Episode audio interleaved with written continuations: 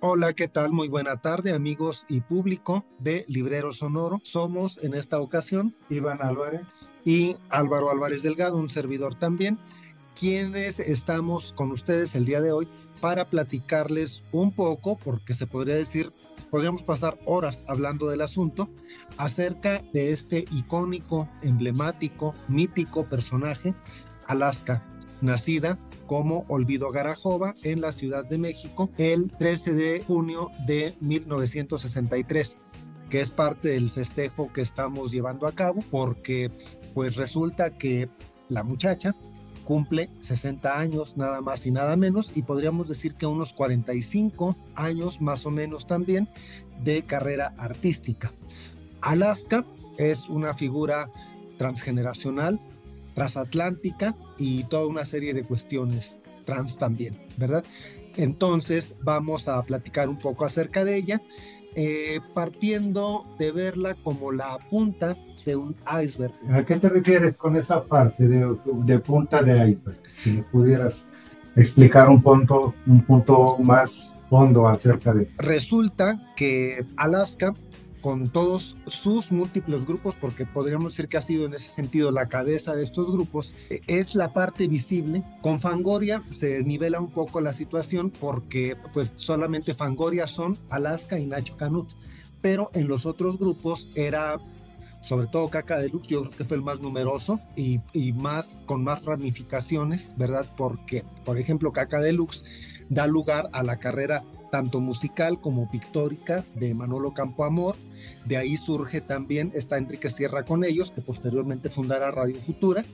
Y eh, pues están Carlos, que no firma, Carlos Berlanga, que no va a firmar con su nombre en Caca Deluxe, sino que va a utilizar un seudónimo porque le daba pena eh, la popularidad.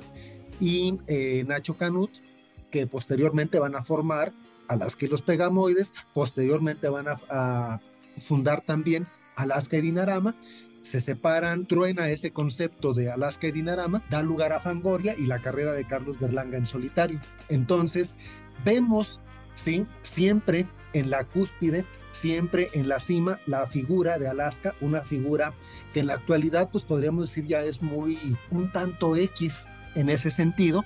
Sin embargo, hay que recordar que nuevamente estamos hablando de una carrera de 45 años aproximadamente y en su momento es una figura disruptora. Por eso también pues un iceberg representa eso. No nos damos tanto con el nombre de, de, de Alaska que representaría frialdad, sino esa parte de que es una figura emblemática. Por eso hablo de ella como un iceberg. Y esa parte explica cierta parte de una historia, probablemente de un mito, algún tipo de leyenda que pueda llegar a producir. Por ahí se escapan algunos personajes también que fueron parte de ese punto de grupo, de alguna de otra forma, que hay una cierta explosión que, que genera nuevos talentos en distintas ramas artísticas. Por ejemplo, surge, o sea, antes que el mito, porque sí podemos considerarla también un mito viviente, antes del mito hay una biografía. Hay que recordar, como ya lo mencionaba, Alaska nace en México. Pero es muy peculiar porque pues sí es mexicana de nacimiento, pero hija de un eh, republicano español exiliado y de una cubana se conocen ellos aquí en México, aunque es muy curioso porque a América Jova, la mamá de Alaska, le habían dicho que no podía tener hijos y de pronto resulta que está embarazada. Y el papá de Alaska en ese momento pues ya era un sesentón. Entonces es el primer punto así como que llama la atención, o sea, sorprende en primer momento a su familia, como prefigurando que Alaska va a ser alguien que sorprenda, como que está predestinada, eh, un mito está predestinado a sorprender, a trascender. Esa es la primera parte de la historia y después resulta que el papá, pues nostálgico de la España de sus recuerdos, decide que quiere volver a España, se lleva a América Jova con su mamá y con su hija, eh, todavía no Alaska, sino Olvido, nombre también muy peculiar, y se regresan a España, pero una vez en España, el papá de Alaska se da cuenta que la España de sus recuerdos no era la que él estaba viviendo y decide regresarse a México. ¿No encuentras algún hilo de polaridad entre la vida, la terrenal y la vida espiritual que tanto envuelve ese misterio de olvido? Pues es que sí, o sea, vuelvo al punto de que, de que podría ser una especie de mito, de un mito viviente. Sabemos que los mitos están entre nosotros bien eh, fuertes, habitando, cohabitando con nosotros, y es el caso de Alaska, ¿verdad? No solamente, digo, ya en la actualidad, pues una figura transnacional, ¿verdad? Porque, eh, pues sí, ha tenido toda una, pues sobre todo ya una pervivencia, luego de toda una serie de vicisitudes que tuvieron, ¿verdad? Que, que comienzan justamente con este grupo Caca Deluxe, pero antes de esa cuestión hay un punto histórico, mitológico, podríamos decir, de su encuentro con Carlos Berlanga y con Nacho Cano. Ellos, eh, que van a ser sus fieles compañeros, y en el caso de Carlos, antagonista en determinados momentos, pues eh, la conocen, la empiezan a ver en su puestecito del rastro. El rastro es una especie, una especie como de híbrido, para ponerlo en el ambiente mexicano, un híbrido entre la lagunilla y el chop.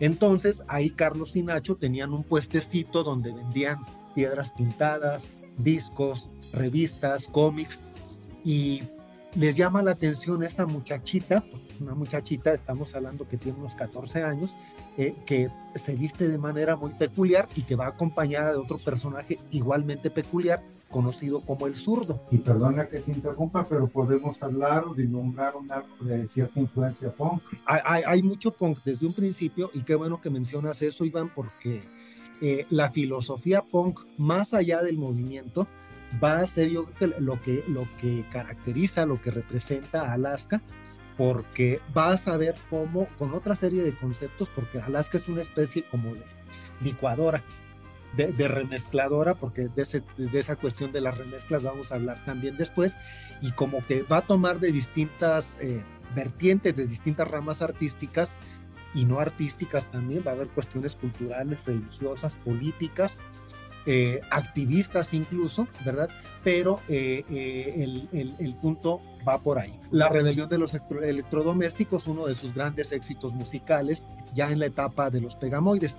Pero antes hay que, hay que precisar ese punto que va a ser muy importante porque nos permite entender mucho de lo de Alaska, que cuando Carlos y Nacho la ven en el rastro, deciden tenderle un señuelo. Podría decirse que comienza la leyenda. Comienza la leyenda, aunque todavía no nace Alaska, pero comienza la leyenda porque ellos le, tiran un señuelo con una carnada. Y esa carnada va a ser un disco.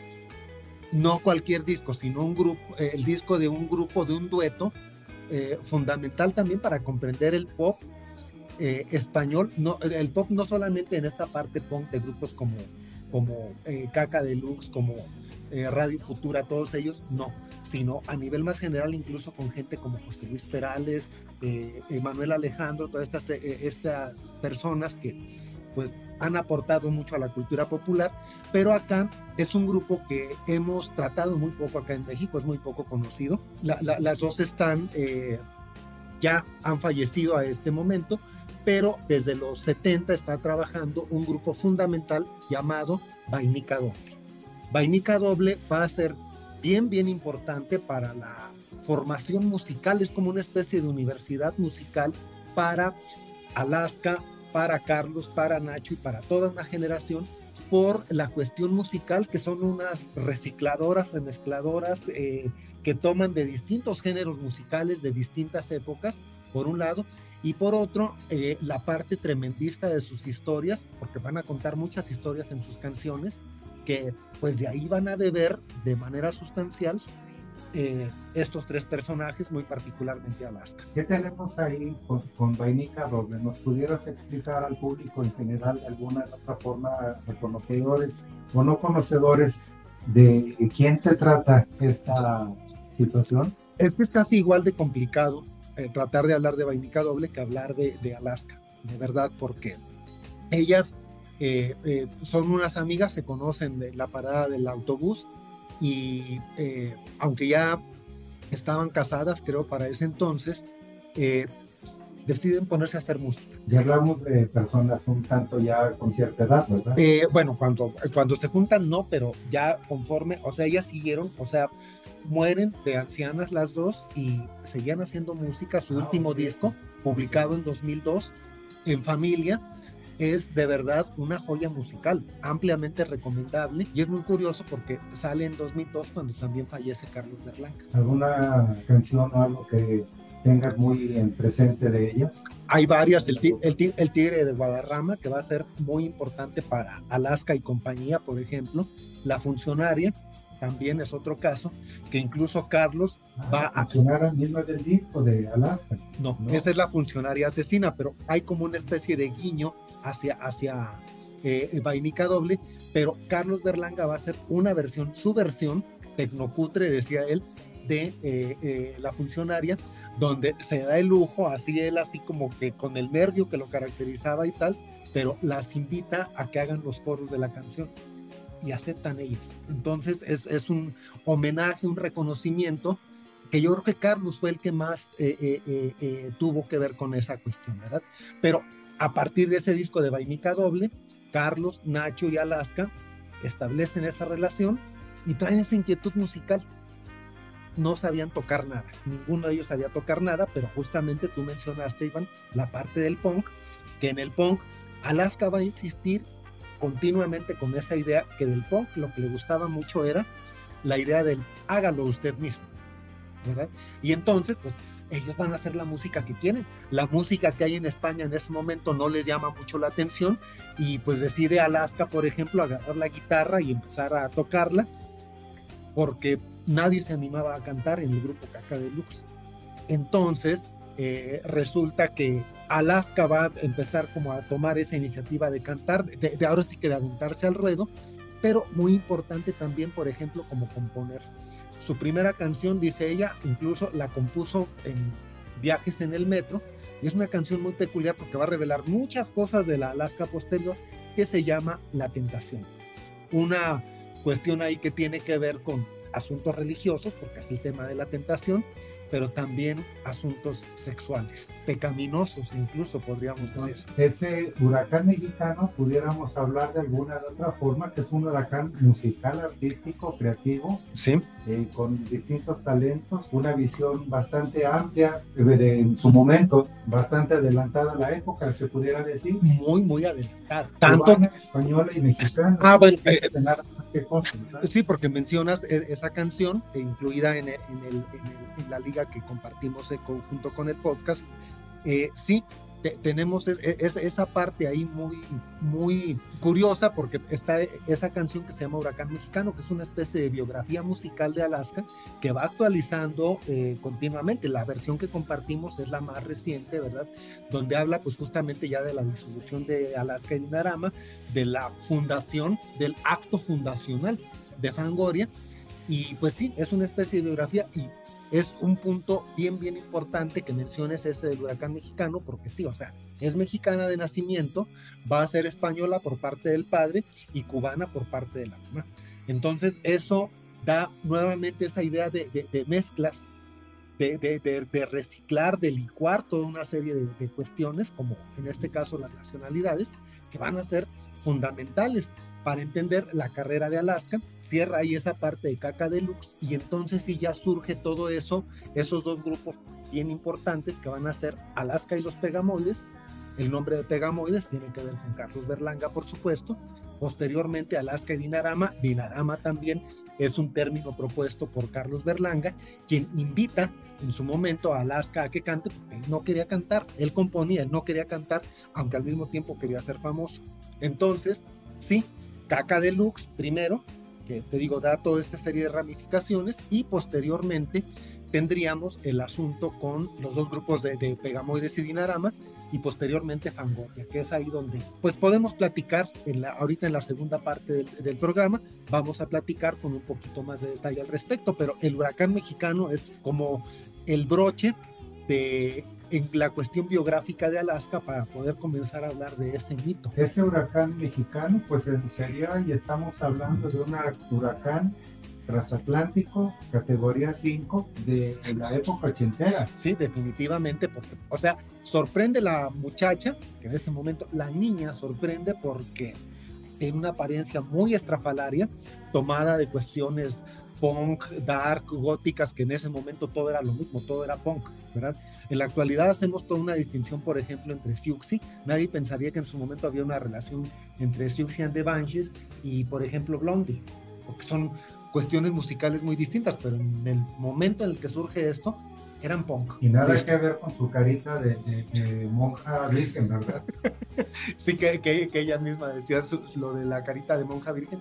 No, o sea, llama la atención porque es una figura muy contradictoria en ese sentido. La, la apariencia es así como que muy estrafalaria y le preguntan cosas pensando que conteste burradas, que conteste tonterías y se dan cuenta de que la muchacha tiene un montonal de temas acerca de los cuales hablar, cuestiones religiosas, políticas, sociales, eh, musicales, literarias, porque es de, las cantantes que, que, sí leen y leen con mucho cuidado. Hay que recordar que hace como unos 20 años estaba haciendo su carrera en la Universidad eh, Nacional de Educación a Distancia, estaba haciendo una carrera profesional porque ella quería, eh, le, le encanta la historia, ¿verdad?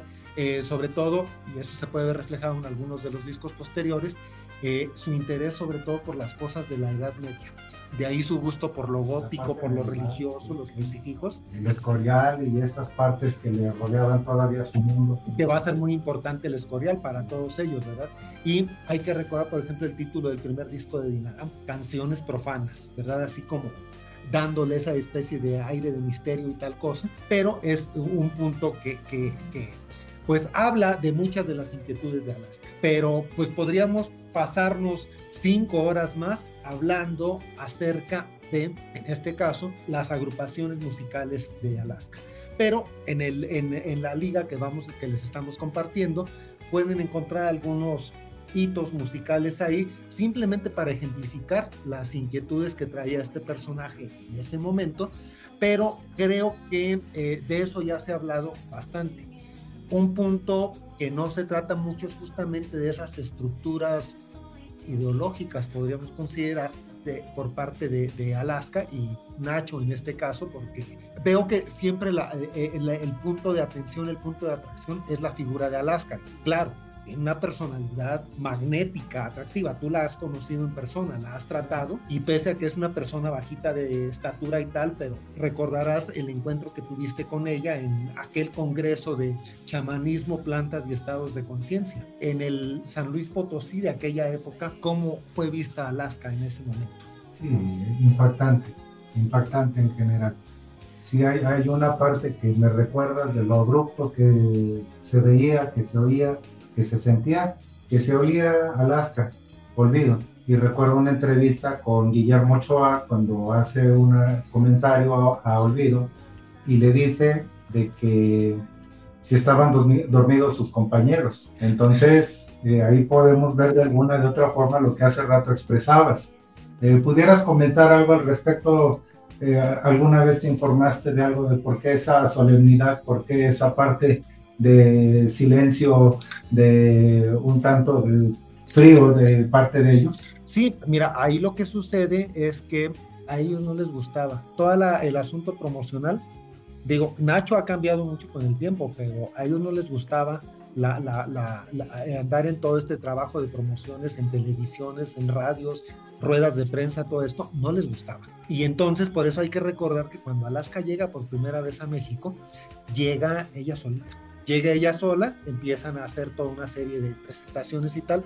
Hay que recordar aquello de que Raúl Velasco lo dijo en su programa siempre en Domingo al Aire, así de, de haber sabido cómo venía vestida esta, este personaje, no la de que se presente. Y eh, sabemos que Raúl Velasco tenía ese poder. Eh, pero pues ella se dedica a la promoción, o sea, ella sí se fletó en andar viajando de un lado a otro, andar promocionando, andar promoviendo, y a ellos no les llamaba tanto la atención, o sea, rehuyen a la, muy punks en ese sentido, rehuyen al, al masa media, diría Churlan Preave. Sí, eh, aquí hay una parte también muy importante que hace recordar Álvaro que cuando llega y se presenta aquí en México, eh, tiene una eh, aceptación bastante tibia, bastante hasta contraria. Eh, su personalidad, su vestimenta, su imagen que proyectaba eh, ¿Cuánta gente no se llegó a preguntar, es un hombre vestido de mujer? Sí, bueno, y no se preguntaban, sino que incluso lo afirmaban. No, es que Alaska nació hombre y se, se convirtió en mujer. Hay que recordar que en su momento la confundían mucho con otro personaje emblemático en ese sentido, Boy George, que llegamos a ver en algunas revistas. de las imágenes de Luke, pudiéramos. sí, que incluso, digo, tienen en su momento, ya ahorita, porque tenemos que hablar, si no nos va a ganar el tiempo también pero eh, en su momento Alaska promueve grabaciones de Boy George en su sello discográfico que tenía Alaska en España.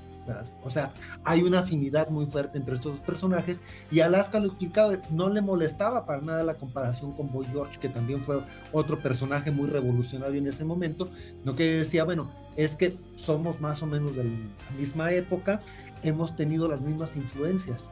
Y nuevamente Alaska con esa sencillez, porque en ese aspecto sí es muy sencilla ella, que no le molesta para nada que la asocien con distintas corrientes y cosas así por el estilo, al contrario, ella dice sí, eh, sí, sí, sí, y, me, encanta y todo lo que hago es un homenaje para todas las cosas que me gustan, porque estamos hablando ahorita de cuestiones así muy pop, muy punk, muy góticas, muy así, pero hay que recordar que, Alaska tiene una fuerte influencia, una fuerte, un fervor muy fuerte hacia, la, hacia la, las, las cuestiones de la música romántica. Digo, no sabemos, por ejemplo, con José Luis Perales, pero hay que reconocer la admiración, la veneración que tiene ella hacia Rafael Camilo VI. Rafael Acarra es otro de los elementos. Ahí, es muy bonito, qué bueno que sacas el tema de Rafael Acarra, porque... Está acompañada de un Rafael y de un Rafael asociar y desasociar. Y a los dos los homenajea, a los dos los homenajea porque eh, resulta que de Rafael le encanta mucho esa canción también muy fuerte para su momento en España, eh, Mi Gran Noche, y en su momento Alaska hace su versión y muy buena versión de Mi Gran Noche. Y es un día especial, ¿verdad? Así. Y en el caso de Rafaela, pues siempre fue un referente para ellos, porque ese monstruo que era Rafaela Carrá, eh, les encantaba mucho por, bueno, por todo lo que representa el personaje de Rafaela Carrá, muy importante también. Deberíamos dedicarle en algún momento un podcast a Rafaela Carrá, pero eh, eh, en su momento les gustó mucho la canción fabulosa, porque además con la coreografía, la instrumentación y todo, de Rumore. Y entonces, Rumore, así, y, en su momento, Alaska y Dinarama sacan su versión de Rumore, así muy, muy, pero el punto que yo creo que estaban los tres que se morían del gusto cuando graban, eh, componen una canción, Carlos y No Pensar en Ti, compuesta exprofeso para Rafael Acarra y Rafaela Carrá la interpreta como magistral, como, ella solo lo sabía, porque hay una versión de Chayanne que es buena también, pero para nada le llega a la de Rafaela. O sea, esto es parte de esa cuestión. No nada más van a componer ellos música para, para así. ¿No estamos hablando de covers? Eh, no, o sea, el cover lo hacen, por ejemplo, con, Rumor, pero... Mi noche, mi gran noche. Eh, con Mi Gran Noche igual también. Es, un, es que no son covers en el sentido tradicional. ¿Por qué?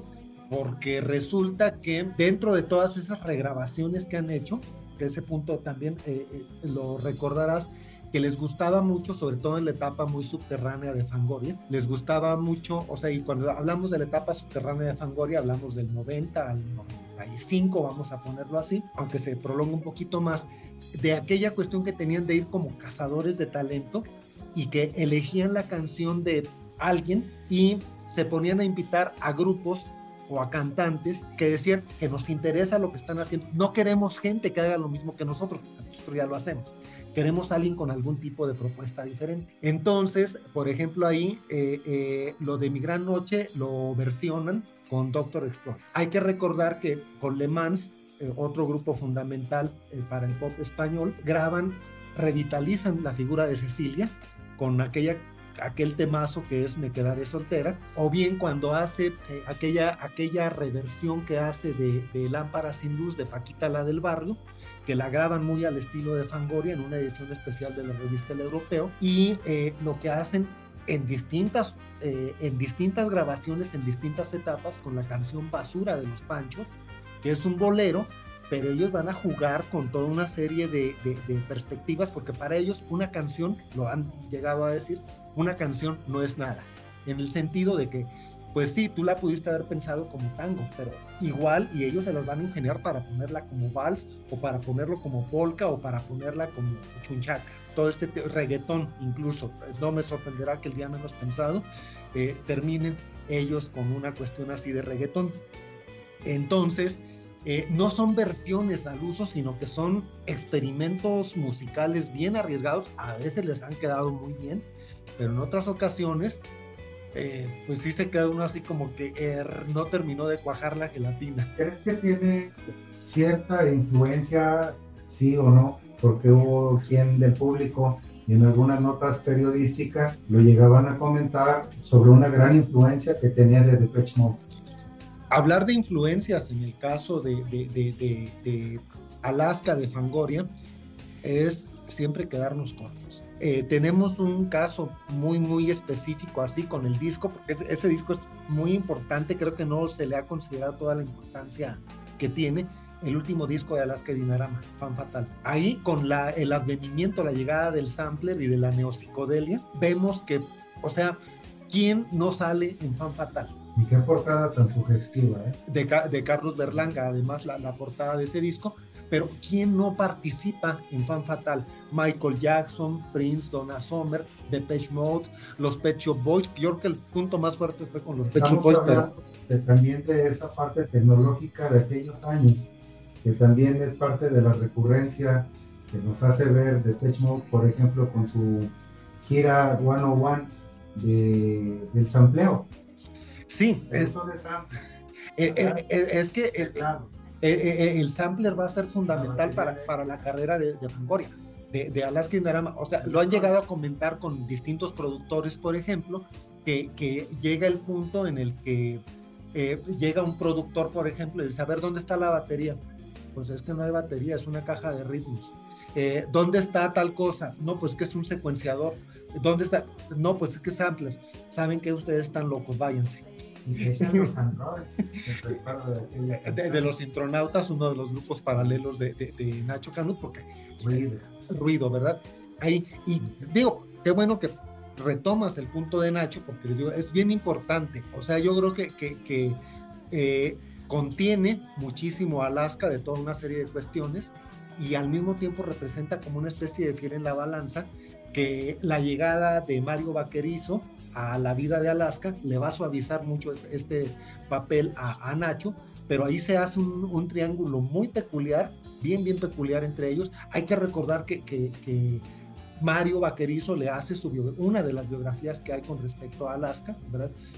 Eh, la, biografía, el diseño de esa biografía es feito, la tipografía tiene muchos aspectos, pero todo lo, todo lo que le va sacando Mario Vaquerizo, lo que nos va sacando de información nueva acerca de las que está padrísimo.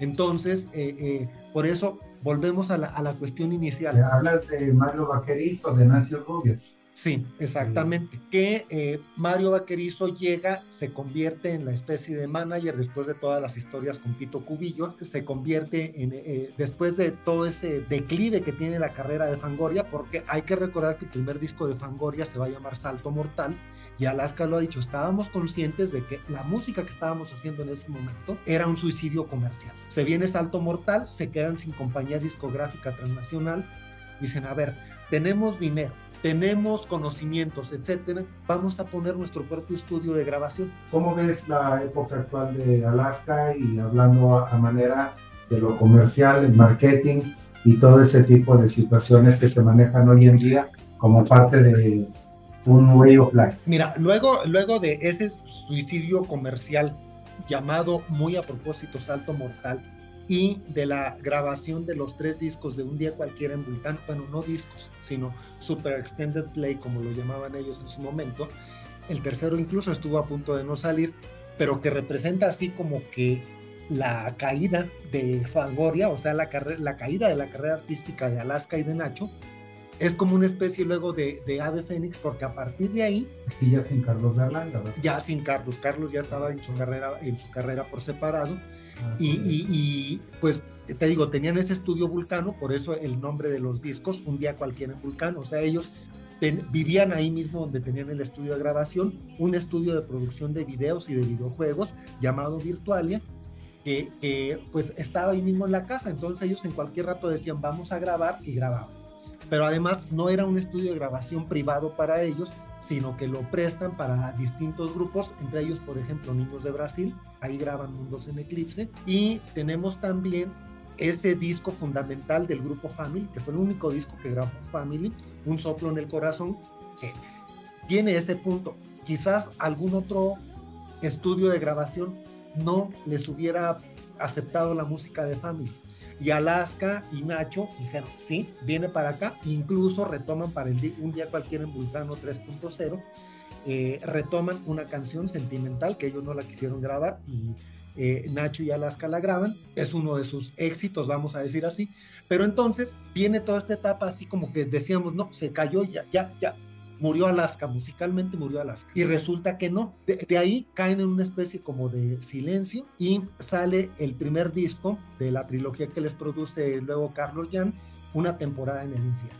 Y se queda uno así como que, wow, qué disco, una maravilla para llegar a los 2000 y pues de ahí comienza nuevamente en ascenso la carrera de Alaska a llegar al día de hoy, que Alaska ya es un mito consolidado, tiene su público, tiene su nicho, ya no hacen esos trabajos tan experimentales, tan dramáticos, tan punk como lo que hacían en actitud eh, eh, con los discos anteriores.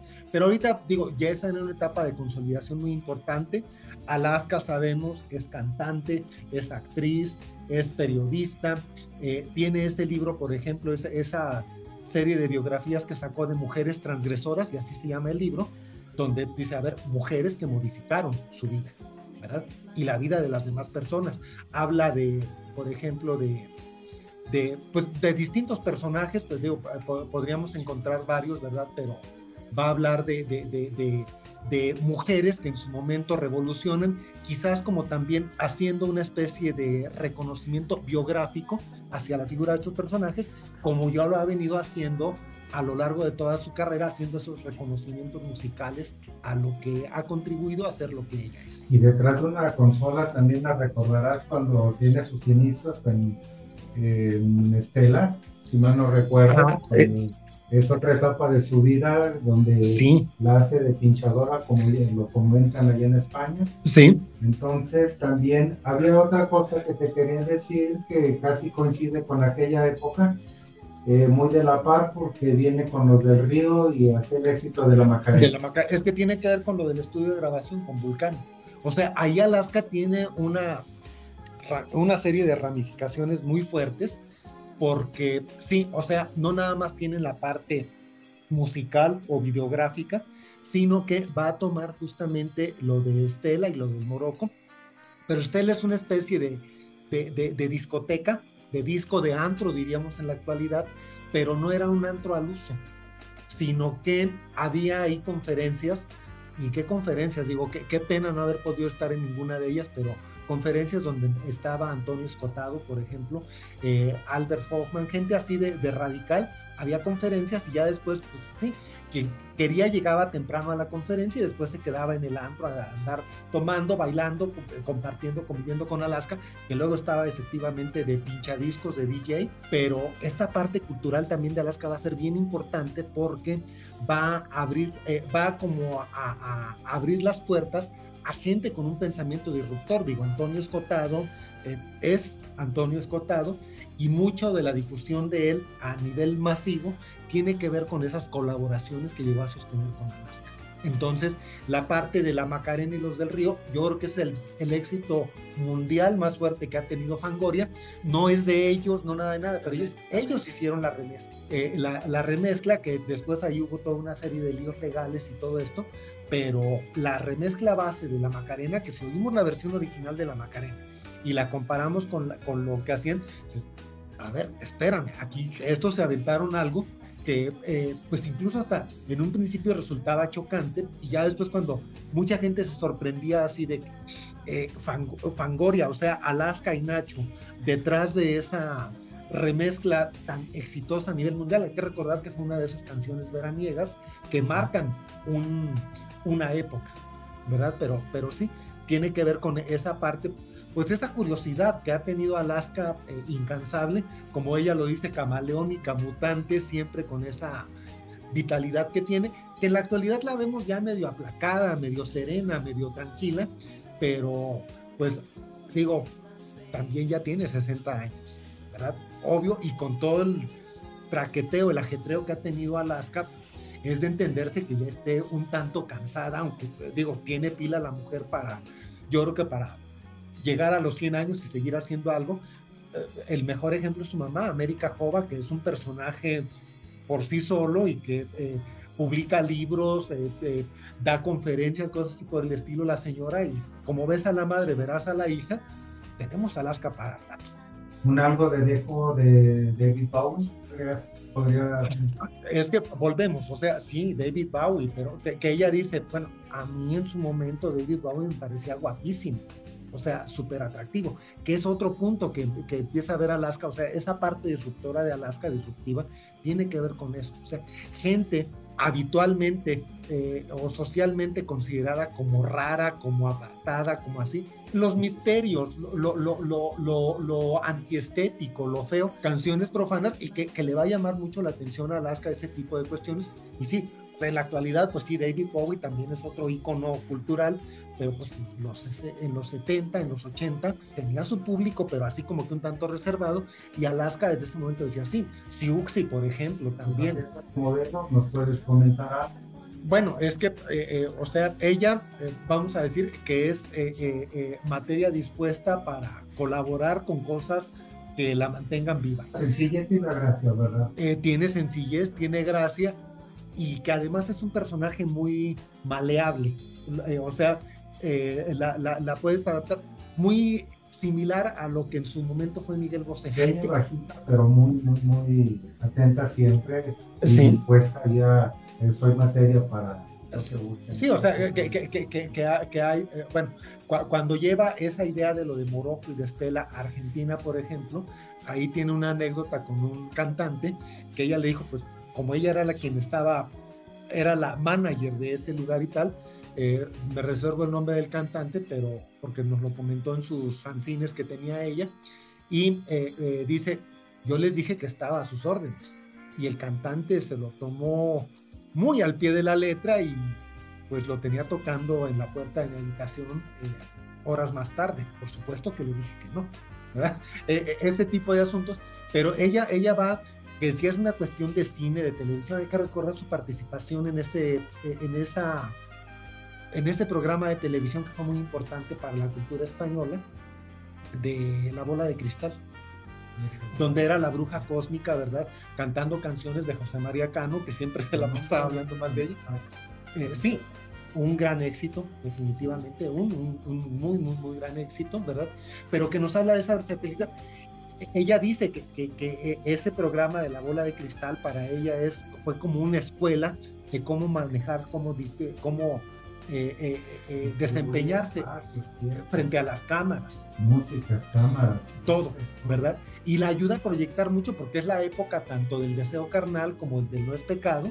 Hay que recordar que varias canciones del No es Pecado fueron presentadas dentro de La Bola de Cristal, que era un programa para niños además. Y otra parte del misterio cuando llega y se presenta a México y que la llegaron a presentar como la bruja, de España.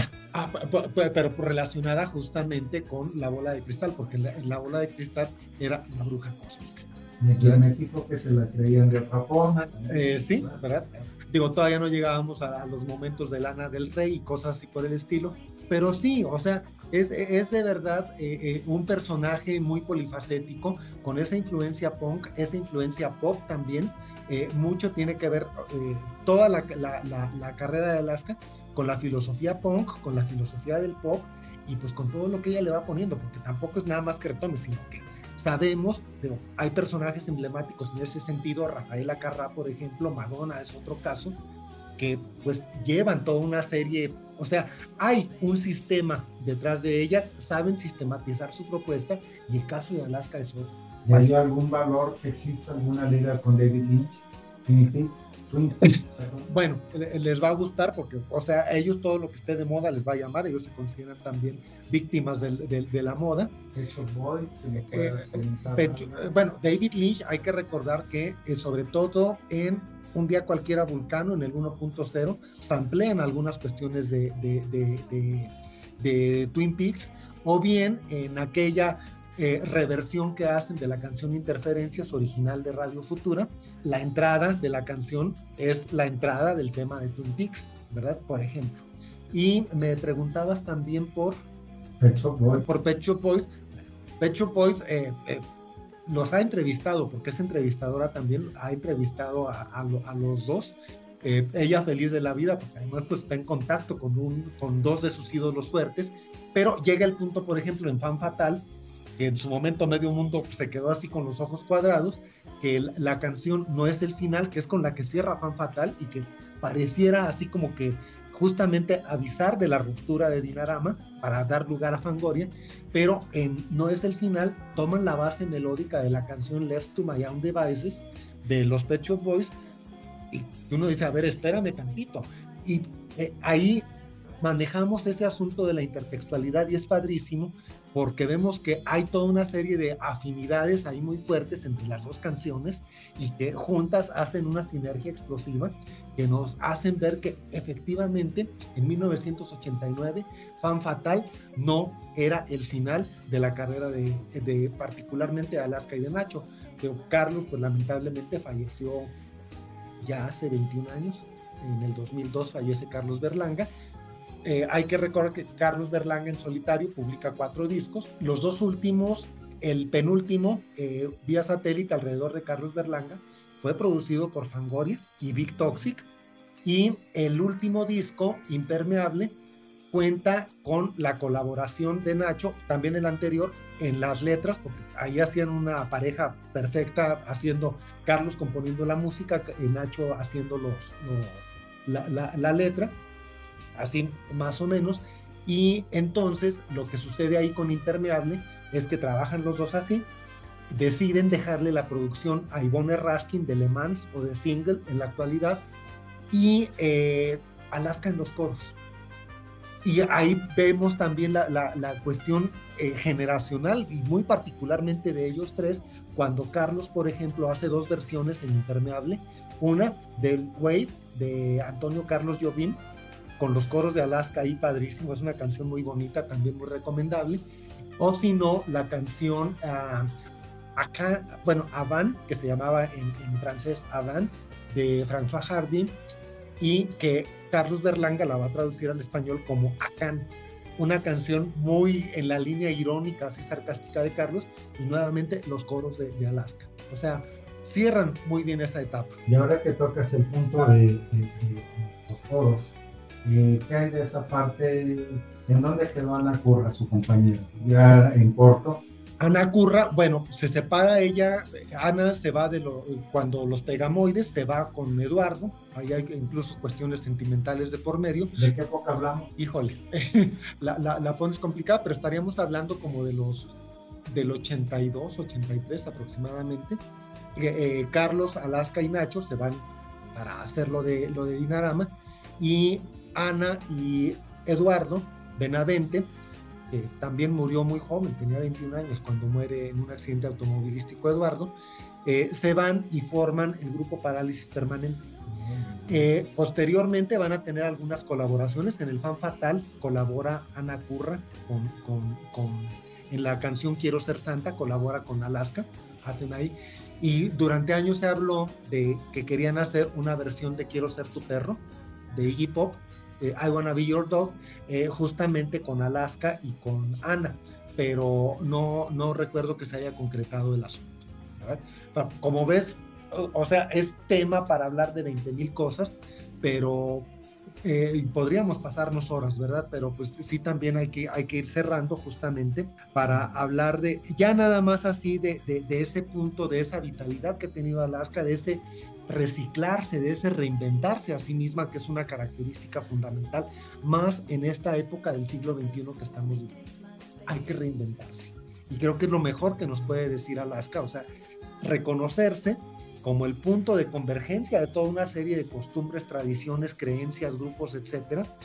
Por un lado, y por otro, está reciclándose de manera continua. Hay que recordar que en los 90 uno de los lemas de Fangoria era ese: recicla o muere junto con a la felicidad por la electrónica, que va a ser uno de los eh, temas también muy importantes. Ese título basado en eh, la frase muy recurrente también de una película del papá de Carlos, Berlanga, que se llamaba Esa pareja feliz. Entonces ahí se habla mucho de a la felicidad por la electrónica, que es el título que posteriormente ellos le van a dar a una de sus canciones de Fangoria, de las más bailables, en las que de hecho es una canción instrumental porque también Fangoria se ha dado ese lujo de presentar canciones instrumentales, discotequeras completamente de baile y muy bien hechas también con todo el rollo ambient que también les interesó en algún momento. Pero reitero, son 20 mil cosas las que podríamos seguir hablando acerca de Olvido Garajova, Alaska y de toda su trayectoria. Yo nada más lo que espero es que eh, la vida nos la conserve muchísimos años más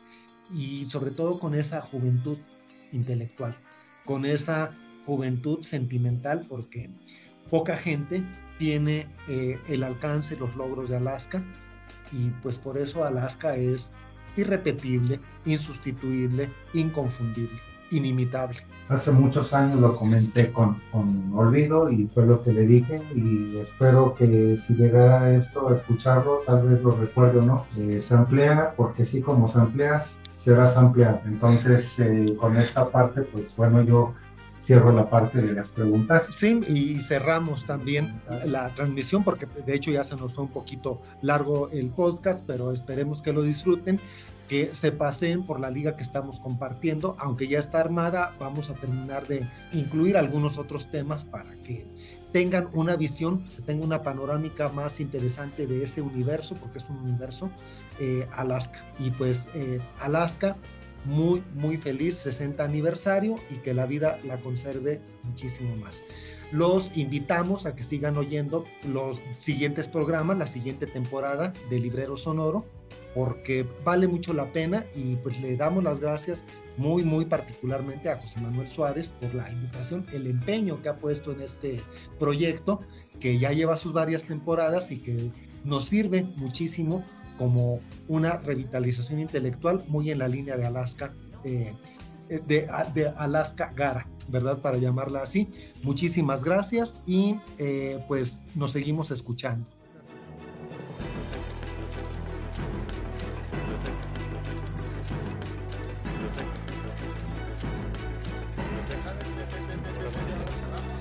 Ya vamos a cerrar. En 10 minutos empieza el cerro.